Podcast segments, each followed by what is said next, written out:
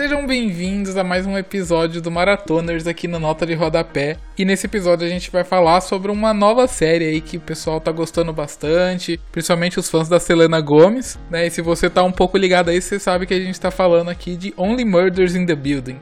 É somente assassinatos no prédio, talvez seria uma tradução boa para esse nome, né? Porque a série não tem tradução oficial, então é isso, né? Com a gente aqui hoje a gente tem, obviamente, o Val. Olá. E também a gente tem a presença ilustre da nossa amiga Aline. Olá, pessoal. Apenas mais uma ficcionada por podcasts de criminologia aqui.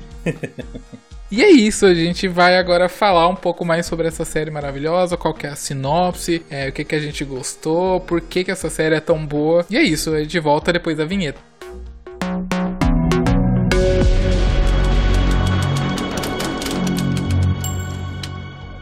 Então, né, o que, que é Only Murders in the Building? É uma questão bem bacana, porque a série aborda como as pessoas gostam de podcasts de crimes reais, né? E a partir disso, a gente tá aqui numa, numa meta narrativa, não sei nem se esse é o nome, porque a gente tá falando sobre uma série que fala sobre podcast num podcast. Então a gente tá falando aí, tá tendo um Inception aqui agora. E na série a gente tem esses três personagens, né? Que são interpretados pelo Martin Short, pelo Steve Martin e pela Selena Gomez. Eles são os três protagonistas da série. E no prédio prédio deles, onde eles moram, em Nova York, acontece um assassinato e como eles são muito fãs, né, de podcasts sobre crimes reais, eles decidem, por alguma razão, fazer um podcast sobre aquele crime que aconteceu é, no prédio deles, né? Aí daí que vem o nome da série, né? Somente assassinatos no prédio. E a partir disso, como os dois dos três atores, né, o Steve Martin e o Martin Short, tem muita história aí é, no cinema de comédia, né, e de comédia na televisão também, eles usam disso para fazer uma combinação muito doida de assassinato com comédia, né, que incrivelmente dá muito certo, né.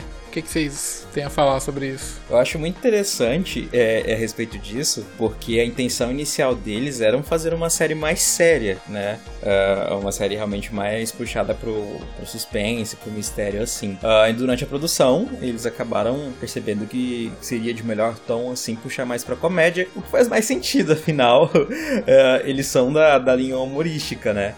então, é, eu, eu tinha um certo receio de assistir, eu confesso, assim, não que eu ah, vai ser uma série ruim. Mas não tinha tanto interesse. Até que quando finalmente começou a sair, eu comecei a acompanhar. Mas eu não achei que fosse ser um, um humor tão inteligente, assim. É, quando eu falo inteligente, não é um humor não é um humor que visa ser cult, digamos assim, uh, mas que tem umas referências bem bacanas. E o que você estava falando, Luan, de que o sucesso né, dos podcasts de crimes eu não sei como estava nos Estados Unidos quando iniciaram a produção da série, mas eu acho muito bacana que no Brasil foi durante esse último ano que teve uma crescente muito grande. E essa crescente, quando aconteceu, uh, a série já estava sendo produzida. Então, nesse momento que ela saiu, né, nesses últimos três meses, veio meio que num ponto de encontro, né, do, que está bem popular aqui no Brasil, esses podcasts. Eu gostei muito dessa série por causa que eu sou uma fã de podcast de criminologia e eu fiquei pensando o tempo todo enquanto assistia a série o que, que eu faria no lugar desses personagens. Tipo, gravaria um podcast também, tentaria investigar parece uma coisa muito louca, né? Acontece um assassinato com alguém próximo de você, que mora no mesmo prédio, e aí a primeira coisa que você pensa, precisa investigar? Tá estranho. O que é uma coisa muito doida, né? Eu, particularmente, nunca faria isso porque eu sou cagão, eu morro de medo de morrer. É! Aí bate naquela tecla que, tipo, filme de terror é sempre o mocinho indo atrás. Você sabe que vai acontecer uma, alguma coisa muito ruim, mas eles ainda entram naque, naquela coisa ruim. Exatamente. E eu, nossa, eu fico. Gente, eu fiquei o tempo todo pensando nisso. O que, que eu faria se eu morasse nesse prédio? Eu provavelmente me mudaria. É, tipo, eu não me mudaria, sabe? Porque, sei lá, pode acontecer um assassinato no prédio. A não ser que muitas pessoas começassem a morrer no meu prédio e eu consideraria talvez me mudar, sabe? Mas eu não iria investigar, porque, sei lá, se alguém quer. Eu tô de boa aqui, mas se eu começo a investigar, a pessoa vai e me mata só porque eu tô investigando. Eu acho a construção inicial dos personagens muito bacana, porque no primeiro episódio a gente já vê que eles conseguem construir aquele cenário que, na verdade, quando. A gente não vai mentir, quando a gente viu o elenco principal, o trio, a gente pensa, são dois senhores com a Selena Gomes. Qual vai ser a dinâmica aí desse time? No primeiro episódio, eles já jogam isso pra gente, né? No primeiro momento tem aquilo do, do, do choque de gerações, mas eles acabam percebendo que eles têm algo em comum que eles gostam, né? Sim. Que acaba levando eles pro todo o cerne da série série. E as individualidades deles também é, foi muito bacana, tipo, uh, do Charles, que um homem solitário, né, que não tem muitos vínculos afetivos, não tem pessoas próximas, não tem familiares. Uh, então, a gente sente, uh, acho, acho curioso, porque não é uma atuação que ele tá, tá morrendo de sofrer e tá mostrando isso pra gente. A gente percebe pela postura dele, né, pela forma dele se comunicar, que ele não é uma pessoa de muitos contatos. Assim. a Selena é a personagem misteriosa que nos primeiros minutos, assim, parece que tá ali de gaiata. Mas, claro que depois isso é esclarecido, mas eu achava super estranho toda a história dela de estar tá reformando o apartamento da tia e tudo mais.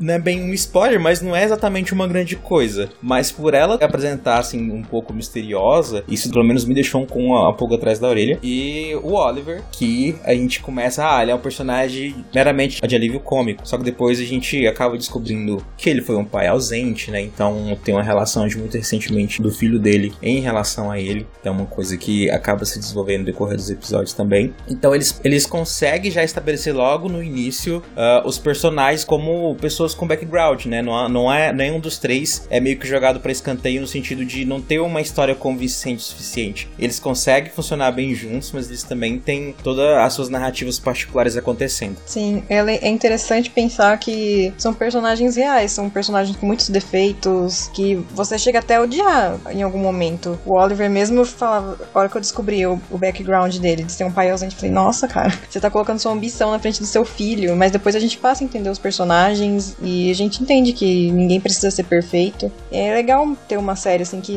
ninguém é 100% bonzinho, sabe? O, nossa, ninguém nunca errou. É, e eles pegam porque esses atores, os dois caras, pelo menos, né, o Steve Martin e o Martin Short, eles se conhecem do Saturday Night Live, principalmente, né, que os dois eram participantes ali da velha guarda do programa. Então eles têm um humor muito presente, caricato, sabe? Até nas séries que eles fazem que são mais sérias, por exemplo, o Martin Short, ele participa de The Morning Show do Apple TV Plus e ele faz uma pessoa escrota lá. Oi? Eu não lembro dele nesse. No primeiro episódio ele aparece quando o personagem do, do Michael Scott, eu esqueci o nome do ator também.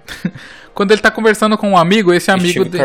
Isso. Quando ele tá conversando com um amigo lá, que também já foi acusado, entre muitas aspas, né? Porque na verdade ele é realmente um abusador. Foi acusado de abusar da, da secretária. É, é ele também, sabe? Mas mesmo quando ele tava fazendo um papel sério assim, por ter memória dele ser tão engraçado, eu não conseguia, tipo, não olhar pra cara dele e não rir, sabe? E aí ele chega agora em Only Murders in the Building ele faz algumas situações que é super engraçadas, né? Tipo, a questão deles com, com os molhos, né? Com, com os canapézinhos que ele adora. Toda hora o pessoal voltava nisso na série. É incrível e, e, o fato dele também nunca desistir, né? Dele ter vários fracassos na vida, só que ele nunca desiste. Sim. ele acaba fazendo piada em cima disso e ele achar que ele é um diretor fodão, assim, sabe? Ele é tipo um Christopher Nolan, sabe? Que só se acha. Mentira, gente. Não me cancela.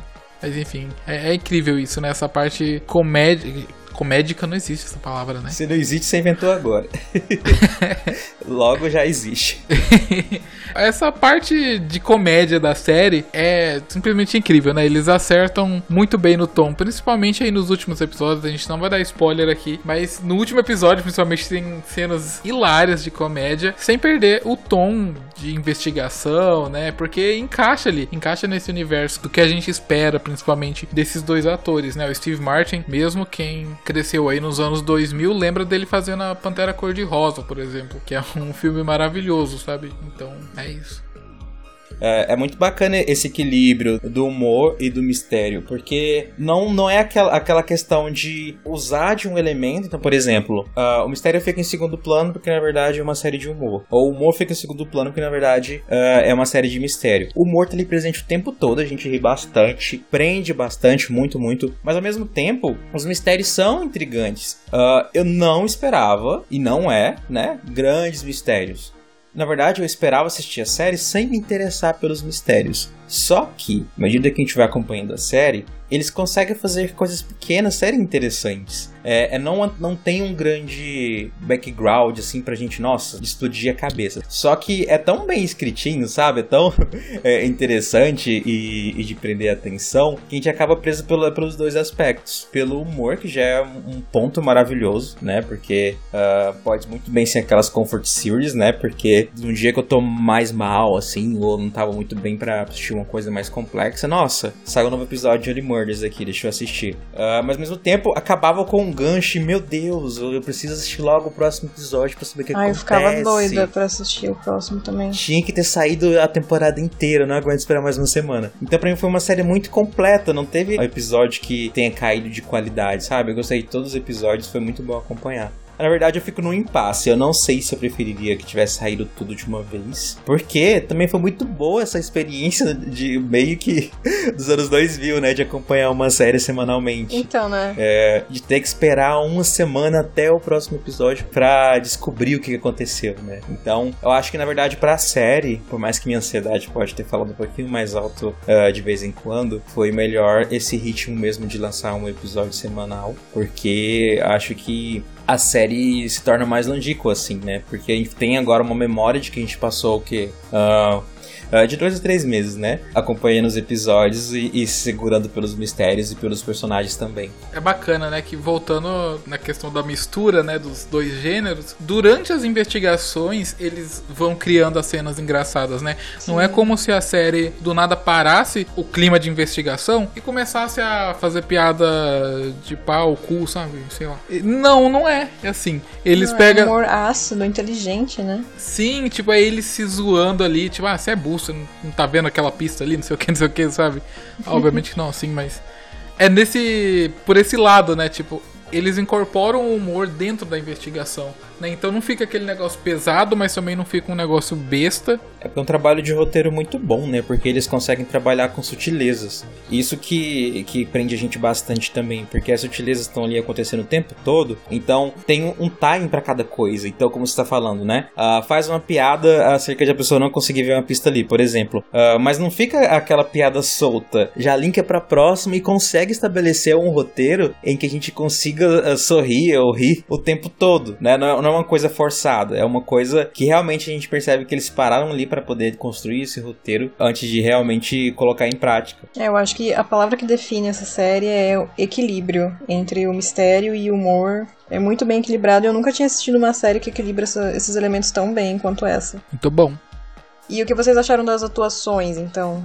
Na verdade, uh, acho que minha memória da veia uh, de atuação da, da Selena se perdeu com o decorrer dos anos acompanhando apenas a carreira dela como cantora, né? Embora eu tenha me divertido bastante com os feiticeiros de Beverly Place quando era jovenzita. uh, mas assim, eu confesso que eu não achava que ia ser ruim, achava que ia ser ok. Mas assistindo a série, eu achei que ela foi muito competente. A personagem caiu como uma luva para ela. Não que ela seja interpretando a Selena Gomes, né? É. Mas ela deu vida vida pra Mabel de um jeito que eu não consigo ver outra personagem no lugar. Uh, mesma questão com o Steve Martin também. Não fui uma das pessoas que gostava bastante de assistir os filmes dele, sabe? Na verdade, eu, eu, não, eu não curtia muito os filmes dele, nunca me diverti. Talvez hoje eu poderia gostar, até porque, né, outra mentalidade. Mas para mim foi de muita surpresa ver esses personagens ali, porque eles não se destacam só é, dando vida ao personagem, eles se destacam também na interação com eles, e eles conseguem construir interações bacanas bacanas com, com vários personagens. Não se limita apenas no trio principal, né? Então, a relação com a síndica chata, que pega muito no pé, uh, com o, um personagem que ele quer que produza o podcast, né? Então, eles conseguem se encaixar com vários personagens que vão aparecendo. Então, isso para mim é um plus muito bacana também. Então, na opinião de vocês, a Selena Gomez conseguiu se desvincular da imagem que ela tinha de uma Disney Star, do papel que ela tinha em Waverly Place. Eu acho que para a maioria das pessoas, é, na verdade, ela tem a imagem muito de, de cantora pop, né? Acho que nem é mais uma, uma artisticidade assim, digamos. Então, se você realmente ir assistir a série com, com o peito aberto, sem preconceito, né? E ver a atuação dela mesmo como uma atriz, eu acho competente sim. Eu acho que ela se deu muito bem na personagem. Ela não foi ofuscada, porque assim, independente de, de eu ter gostado ou não de filmes que eu já tenho assistido com o Steve Martin, com Martin Short, eu não me lembro de ter assistido, eu entendo que eles são figuras muito grandes e importantes, né? Com uma carreira aí grandiosa. Então, se a Selena realmente não conseguisse ser uma atriz competente, ela poderia ser ofuscada por eles, né? Que não é o que aconteceu. Para mim, ela tava o tempo todo em pé de igualdade com eles. Ela foi muito convincente no papel. E para mim, eu não tenho reclamações. Ela conseguiu segurar bem o personagem do início ao fim. Nossa, os atores convidados também brilham, né? Eu acho que todo mundo no elenco conseguiu não ofuscar um outro, né? Todo mundo ali tem uma hora de brilhar. Até os personagens que são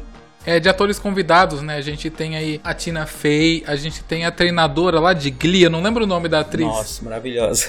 Nossa, demais. Tem até o, o, outro personagem lá, o Terry Dimas, que é um ator que também tá sempre fazendo vários filmes de comédia, né? Então. Sim, verdade. É, eu lembro dele fazendo Stuart Little, sabe? Então, tipo, a gente tem um elenco gigantesco, de assim, de, é, de peso, de pessoas relativamente grandes, pelo menos em cada uma de suas áreas, né? E que funciona, sabe? Ninguém, como eu falei, ninguém é ofuscado um pelo outro. Todo mundo ali se ajuda, ninguém tenta fazer uma piada mais engraçada que o outro, sabe? Eles se ajudam a criar a piada. É, isso é maravilhoso.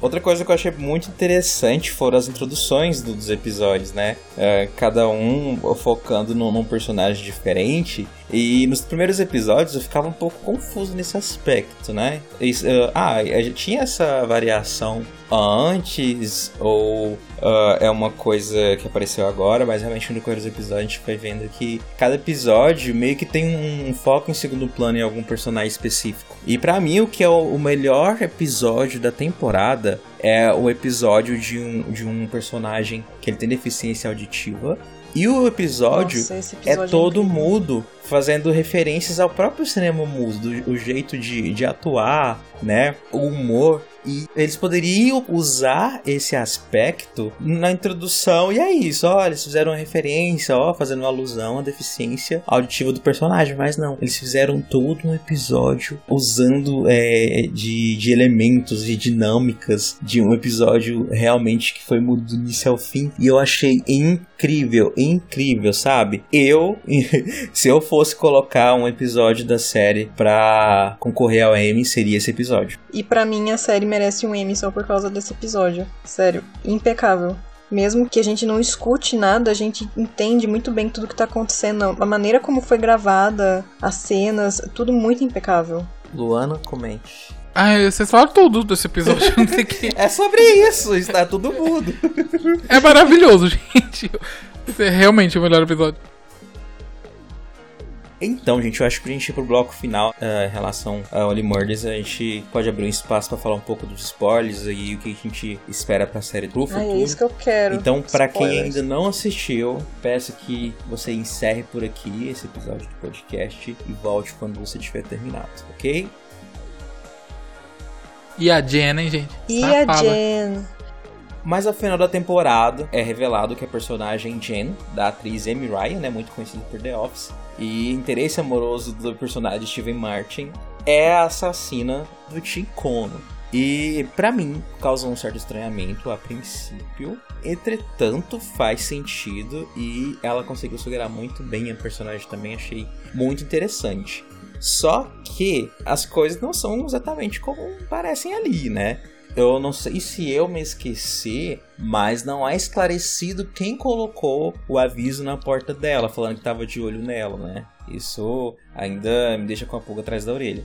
Não foi falando, amigo, na série, que ele até comparou os J, a letra dela, do aviso que tava grudado na porta dela, com os outros. A comparação foi com o aviso? Eu acho que foi. Ah, não, então não é, não é uma ponta solta, não. Eu, eu, pra mim tinha sido com outra coisa. Eu acho que foi.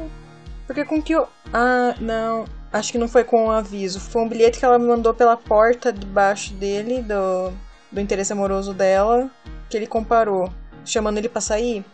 É que tem também, tipo, na hora que ela chega, que ela é esfaqueada, tem um bilhete, né? É isso, é isso que eu estou me referindo, né? Que ela, ela faz todo aquele. Uh, aquele teatrinho lá. Tanto que a Mabel e o Oliver meio que dispensam ela. E naquele momento eu fiquei com um pouco de dó dela. E ela vai pro apartamento dela e chegando lá tem um aviso, né? Dizendo que tá de olho nela. Então, existe mais dessa história, né? Eu até ia falar que talvez ela tá fingindo, né? Mas não faz sentido por causa Mas fingindo que... uma coisa que só ela vai ver? É, então. Eu acho que ela não tava fingindo, porque no final da temporada a gente descobre que tem mais um assassino no prédio porque Sim. a síndica é morta. Então, talvez ela não tenha noção desse outro assassino. Ela acha que é ela mesma que tá fazendo tudo, mas tem essa outra pessoa também. E essa pessoa, por alguma razão, foi, sei lá, atiçada por eles e aí deixou o bilhete para ela. Ela, vendo que talvez, é, sei lá, talvez estivessem chegando nela, sabe? Alguma coisa assim, ela achou que seria de bom tom é, falar que ela foi atacada, sabe? Se bem que, sei lá, talvez só o bilhete já seria o suficiente, mas enfim. Talvez ela só mostrar o bilhete só faria com que eles duvidassem mais dela. Aí talvez eles chegariam ainda mais rápido na questão da, da caligrafia dela. Então ela ter o bilhete e ser esfaqueada, eles nem ligam pro bilhete, sabe? Mas se ela levasse só o bilhete, talvez teria problema. Mas o esfaqueamento ela realmente forjou, né? Eu acredito que tenha sido só o aviso mesmo na porta para dar esse gancho para expansão da narrativa. Acho que vai ter uma expansão bacana aí, provavelmente. É realmente novos... uma ponta solta, eu acho. Isso, é um cliffhanger, né, pro futuro futuro. Sim. Então deve ter uma expansão da narrativa com novos personagens, novas coisas a respeito do passado no prédio, né? É porque é meio que automático. A gente entra no, no ritmo do que a gente tá assistindo no momento e a gente cria certo bloqueio de tentar pensar de uma forma mais expansiva. Só que quando vai lá o roteirista constrói novos elementos, novos backgrounds, novos personagens, a gente percebe que era muito possível sim. Uh, só que no momento a gente tá com muita dificuldade de saída do que foi mostrado pra gente, né? Então a gente já tem que. Eu sinto que a gente já tem que ir com uma mente aberta para muitas novidades do próximo ano da série, que eles devem sair dessa zona confortável agora e também investir mais em mistérios. Eu acho que o que pega para mim a respeito da Jen é que nos podcasts de criminologia eles sempre falam sobre a infância, sobre os traumas de quem comete realmente esses crimes. E na série, tipo, falta motivação, uma motivação mais profunda, porque ah, eu não gosto de ser a segunda. Isso soa, tipo, é realmente só loucura? Vocês compraram essa motivação? Porque para mim a motivação que é fraca eu não senti tanta necessidade de uma motivação, porque ela não é uma série que se leva a sério demais, sabe? É, tem isso. Uh, então, uh, essa questão da motivação, eu entendo, né, que algumas pessoas podem ficar uh, decepcionadas com esse aspecto, mas para mim meio que uma questão coadjuvante, porque na vida real pode ser assim, né? Alguém pode cometer um assassinato por um motivo besta, né? No Ou sem nem mesmo ter um motivo. Ela, pelo menos, ainda construir uma reviravolta, ela tem uma personalidade meio meio narcisista ali, né? É, meio uh, Ela falando que não gosta de ficar em segunda e lá na. Esqueci o nome lá do, do negócio que ela faz. É a orquestra, não, né? É, na orquestra. Ela na orquestra dela mesmo, ela mentia que era a primeira ali, ela é a mera coadjuvante, né? Então é uma pessoa provavelmente muito frustrada, né? Se ela gosta de se colocar em evidência. Enfim, não tem uma construção grande. E às vezes, assim, pensando que a série não vai se fechar na primeira temporada, uh,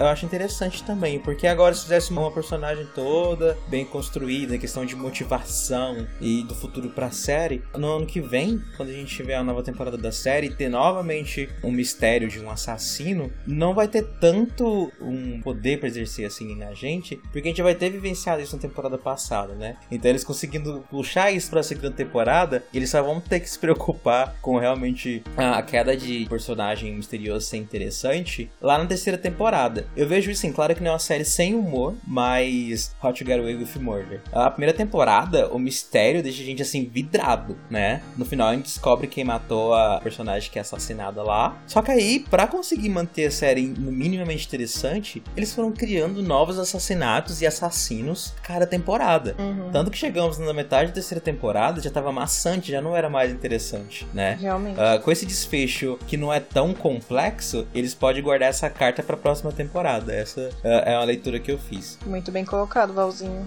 Vocês acham que também tem uma possibilidade da Jen tá tomando a culpa por outra pessoa, tipo, por esse outro assassino? Eu acho que não, porque teve até flashback e a série não usou artifício tipo de ter flashback falso, hum. sabe? Tipo, de ser só ilustrativo. Então a gente assume que os flashbacks são reais, que tipo, não uhum. são invenção, sabe? Então eu acho que ela realmente fez esse, esses assassinatos, só que a questão do, da nota, né, da ameaça ali na porta dela é algo que vai voltar assim para próxima temporada às vezes ela pode ter assumido a culpa por algo que ela não fez justamente por causa de ameaças também. Talvez. Hum, será? Não sei. Não acredito que tenha sido isso, não. Acho que o arco dela realmente fechou, né?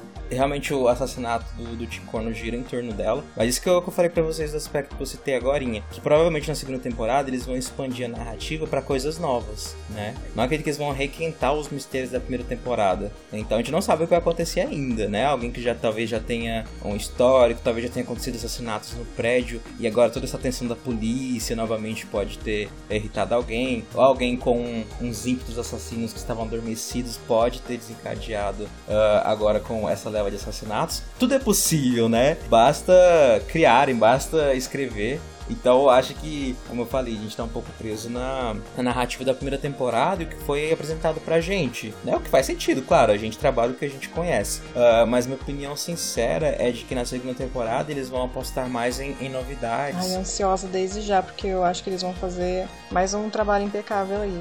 Acho que eles têm bastante, bastante coisa para explorar, muita coisa mesmo. 200% ansioso o humor afiado deles também dá para fazer referência a muita coisa bacana, né? Muita coisa que tá acontecendo no momento, né? Tem aquele suporte bem antenado, né? Eu queria ser um mosquitinho para poder entrar na sala, né, de roteiristas e ver como eles constroem, porque deve ser um processo, assim, claro, difícil, né, mas provavelmente muito divertido também. Nossa, nem uh, Eu tenho certeza de que a gente vai receber um bom produto final, né, também tô muito ansioso pra próxima temporada. Uh, para mim, é uma das melhores séries do ano de verdade.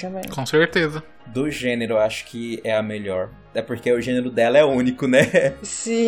é só dela. Uh, então, realmente foi uma felicidade muito grande acompanhar.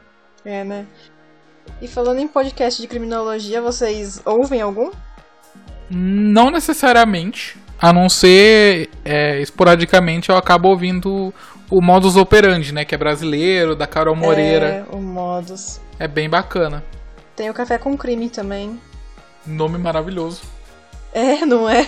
Nossa, antes eu era obcecada, gente. Eu ficava ouvindo um atrás do outro. Ainda mais o Case Files, que tem versão brasileira também, mas também tem na gringa. Cara, eles narram a vida inteira do assassino, no caso. E é sempre muito interessante você entender a psique do, do assassino, o que levou a fazer isso. Por isso que eu falei também da motivação antes. Porque nos podcasts de criminologia, geralmente eles abordam muito isso tipo, as motivações da construção, né? Como essa pessoa chegou no ponto onde que ela passou a assassinar pessoas. Para mim, o melhor podcast que eu já ouvi foi do Case Files, sobre o Pedrinho Matador, né?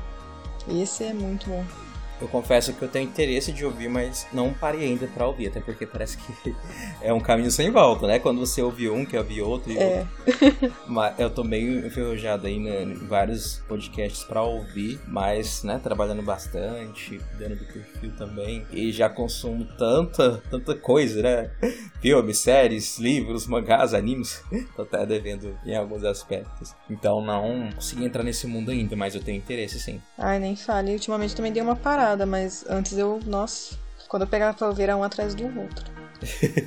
então, a gente acha que a gente pode finalizar. Podemos. Então, gente, foi uma experiência muito bacana, né? Só pra, pra gente concluir, uh, acompanhar essa série. Reforço mais uma vez que quem não assistiu tá perdendo uma experiência muito bacana. Uh, eu sei que dificilmente a pessoa vai conseguir fazer isso, mas assistir um episódiozinho ali semanalmente, claro que isso é, é, bem pouco viável. Mas realmente assistir aos poucos, né? Então, ah, vejo um episódio hoje, depois de amanhã vejo mais algum, de preferência acompanhada também, porque é, é aquele tipo de série que é divertido assistir com outra pessoa, mas é realmente uma experiência muito bacana. Isso aí. E ano que vem, esperamos aí que lancem a segunda temporada, né? Que não demorem muito tempo, afinal acho que não é uma série que demanda muito tempo de, de produção, né? Não tem um milhão de efeitos especiais e tal. Então, eu acho que provavelmente ano que vem eles já devem lançar aí a continuação pra gente. Espero que lancem logo.